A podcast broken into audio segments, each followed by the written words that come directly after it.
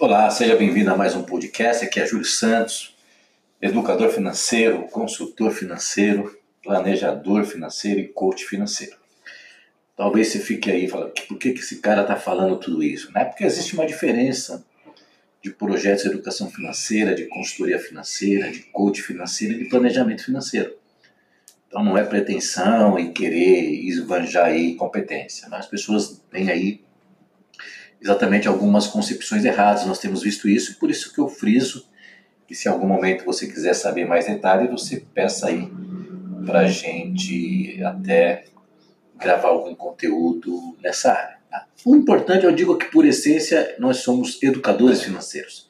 Todo profissional que fala sobre esse tema, esses temas que nós estamos falando aqui, sobre finanças pessoais, finanças empresariais, ele tem que ser, em primeiro lugar, educador financeiro.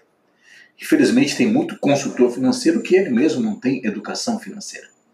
Tem planejador financeiro que não tem educação financeira. Então, a essência é a educação financeira, certo?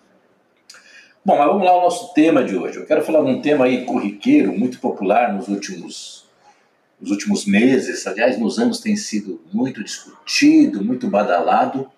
E agora ele está caminhando aí para um desfecho positivo, não sei para quem, né? E eu queria trazer para você que é exatamente falar sobre o tal de cadastro positivo, que é a vedete do momento, tá em tudo quanto é mensagem aí de canais de finanças, nos grandes jornais nacionais da vida. É, Fala-se tanto desse cadastro positivo, né? E eu quero te perguntar, ele é bom para quem, na verdade, certo? É, o que, que você acha desse cadastro positivo? É, ter uma boa pontuação no cadastro positivo é um bom negócio para você? Será que é isso? Então quero trazer essa, esse bate-papo aqui. Em primeiro lugar, eu quero esclarecer alguma coisa. Né? Como educador financeiro, entenda que eu não sou radicalmente contra o uso do crédito. Radicalmente não. É, o crédito ele é bom em algumas situações. Eu me lembro de um, um professor que ele dizia o seguinte: Crédito é como remédio. Se você usar na dose certa, ele resolve o problema, ele te cura. Mas se você usar em exagero, ele se torna um veneno e te mata. E essa é uma das mais inteligentes, é, como um dos mais inteligentes comentários sobre crédito. Tá bom? Então, o um grande problema não é como as pessoas é, veem isso. Né? Na verdade, é principalmente como as instituições têm apresentado e a partir disso existe todo uma, um trabalho social aí, institucional, que é que visa o quê? Levar as pessoas para se tornar totalmente dependente de crédito. E aí você vê muitos prejuízos para o povo e muito benefício para os bancos. Em linhas gerais, é isso. Então, seria bom, eu, eu lembro também de uma colocação do Muhammad Yunus, né? meu prêmio Nobel, aquele indiano que criou o Banco do Povo, e ele fala, muitas vezes o banco não é digno do povo, porque às vezes o banco ele pega pesado. Então existe uma insistência, né, praticamente uma lavagem cerebral para fazer o uso do crédito. E aí você vê que pessoas compram um cafezinho e pagam no cartão de crédito. É, esse dia um cliente mandou aí os seus relatos aí, os seus controles financeiros e estava lá. Casquinha de sorvete nesses fast food da vida. Cartão de crédito. Você paga 3 reais no cartão de crédito. É? Então, é, por outro lado, a sociedade está configurada a vender a crédito. Então hoje o crédito você não encontra só no banco. Você vai na, na Magazine, é crédito. Você vai, entendeu? No, no camelô é crédito, você vai no boteco da esquina é crédito, né? Eu me lembro também de um caso de uma pessoa, ele foi comprar um carro, ele falou assim, puxa, Júlio, eu fui comprar um carro, e eu fui com dinheiro, eu tinha dinheiro, eu falei, falar para o vendedor, vou, vou pagar à vista, eu falei, eu quero pagar à vista, quanto você faz para mim à vista? E o vendedor, ele não vendeu para ele, insistiu, o vendedor correu o risco de perder a venda e não queria. Então o vendedor praticamente convenceu a pessoa a guardar o dinheiro, não se guarda o dinheiro no banco, deixa guardado porque é uma reserva tal, e convenceu ele a fazer um financiamento, cara. E o cara se convenceu, né? Então esse é, é um sistema muito louco. Bom, eu estava falando de cartão de crédito, vou começar pelo cartão de crédito, porque esse é praticamente o meio mais comum usado pelas pessoas. Né? E eu digo que ele, de um lado, ele é praticamente a porta de entrada para o cadastro positivo, mas também ele é a porta de entrada para o endividamento. Quero que você entenda isso. É só você ouvir as matérias que nós ouvimos por aí, jornalísticas, né? Falando do endividamento da sociedade. E sempre vai estar lá: o cartão de crédito é o primeiro, o cartão de crédito é o vilão, o cartão de crédito é o culpado. Aí existem outros instrumentos. Consignado, que é um, um outro instrumento de crédito que ele veio para ser a salvação da humanidade, principalmente do trabalhador comum, porque traria muita segurança, para a instituição e seria muito mais fácil, sem burocracia. Né? Então seria benéfico para todo mundo. Mas na verdade é outro elemento que está enriquecendo poucos e empobrecendo muita gente, especialmente aposentado, funcionário público, trabalhadores formais estão no regime de CLT, porque para todo esse povo tem o consignado. Né? Então, na verdade, é, é uma reflexão que a gente tem que ter. Será que viver nesse mundo de crédito é tão saudável assim? Será que ter essa pontuação é tão bom? E aí, o que me motivou a gravar isso aqui, a conversar sobre isso, é que aí estava lendo uma matéria e estava dizendo o seguinte: a questão é pagamentos à vista, pagamentos em dinheiro ou no cartão de débito simplesmente não são consideradas para melhorar sua pontuação. Então isso não entra no jogo. Ou seja, você é obrigado a comprar a crédito. A matéria fala, inclusive, que nos Estados Unidos também é assim. Você, para começar a ter pontuação, você tem que fazer um crediáriozinho da vida ali. Então, é a sociedade do consumo. Eu cito muito um livro do Zygmunt Bauman, um filósofo que já faleceu, na verdade, recentemente. Ele tem livros muito bons e um que se chama Vida a Crédito. Ele fala da vida a crédito, como é que a sociedade está sendo configurada. Ou seja, o mundo hoje não é baseado em produção, é, é um mundo baseado na financiarização, onde muitos enriquecem e outros, do outro lado, o povo empobrece porque ele se endivida.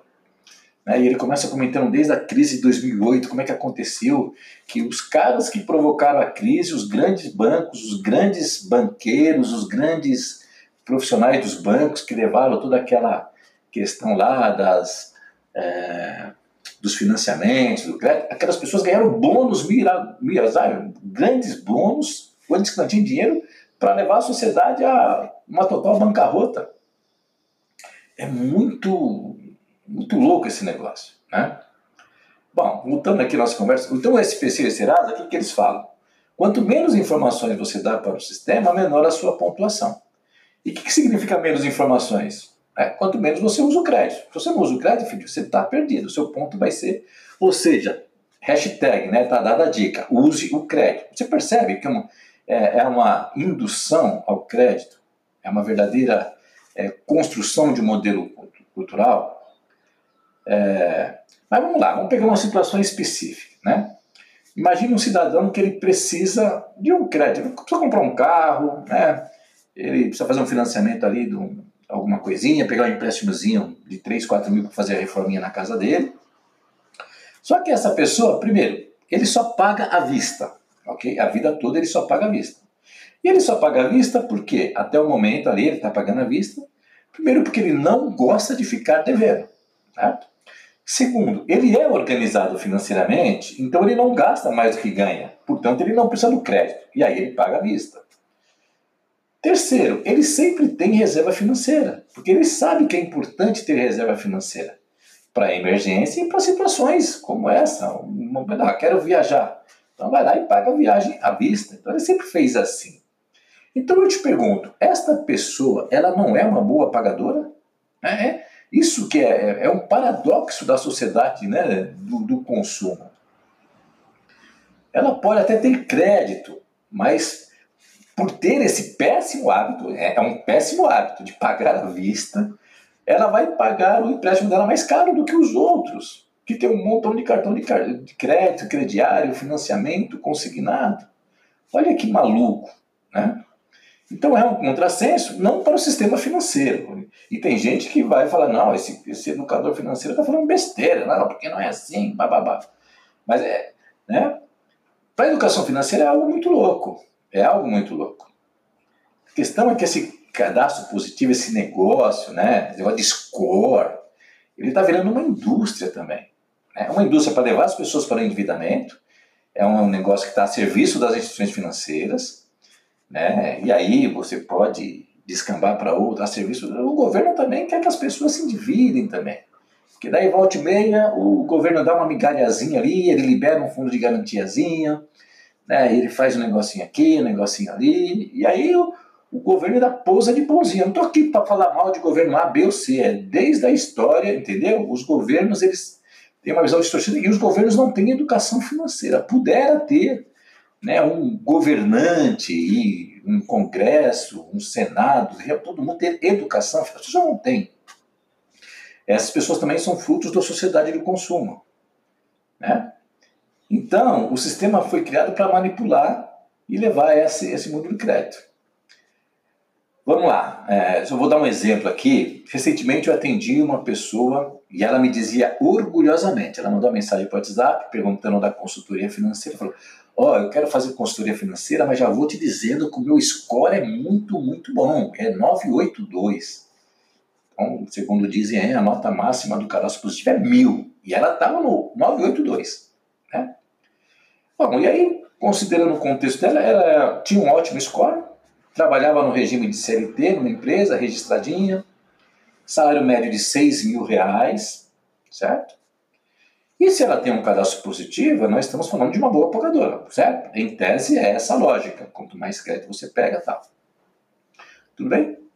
Bom, o problema é que o sistema, considerando essa qualidade dela, essa virtude dela, o que, que foi fazer? Deu muito crédito para ela. Então, só de cartão de crédito ela tinha três.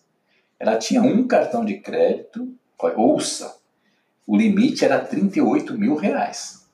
Ela tinha um outro, que o limite era 6 mil reais. E um terceiro dessas fintechs da vida, esses bancos digitais, de mais 2 mil reais.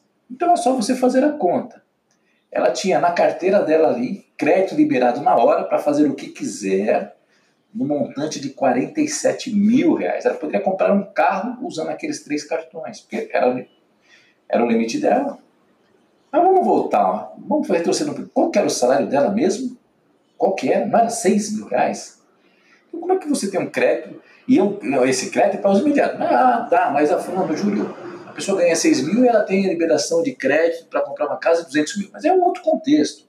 Estou falando desse crédito, né, que é da sociedade de consumo, dessa, dessa é, vida a crédito.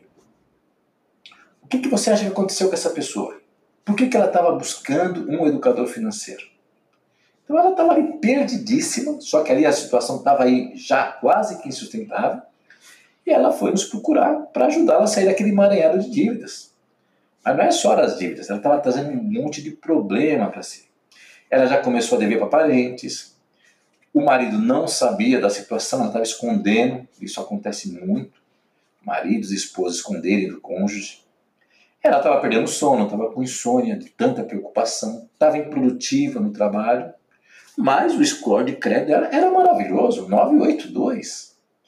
E é interessante que ela insistia às vezes. Ela falou: E aí, Júlio, o meu score era tal, eu estou fazendo aqui umas consultas nos bancos digitais. Porque nessa hora aparece um monte de banco de crédito na hora, online e tal, e mais baixo que os bancos tal. E ela fazia um monte de simulação. Ela fala assim: Você acha que se eu pegar mais um crédito eu resolvo o problema? Eu falei: Minha filha, olha, você está tomando veneno e você quer, além de tomar veneno, você quer se jogar no precipício. Mas isso é o que eu chamo de miopia financeira. No caso dela, ela estava cega, né? É uma cegueira financeira tremenda. E olha que se tratava de uma pessoa culta, hein? ensino superior completo, inteligente, uma boa posição profissional. Não é uma pessoa semi-analfabeta. Então, o condicionamento para usar o crédito ele é tão forte que as pessoas não percebem com clareza, né? nem vagamente elas não percebem os prejuízos que elas podem ter, principalmente no médio e no longo prazo. No imediato, às vezes ela não sente, porque ela compra agora e vai atrasar, vai demorar três a seis meses para a coisa começar a complicar. Né?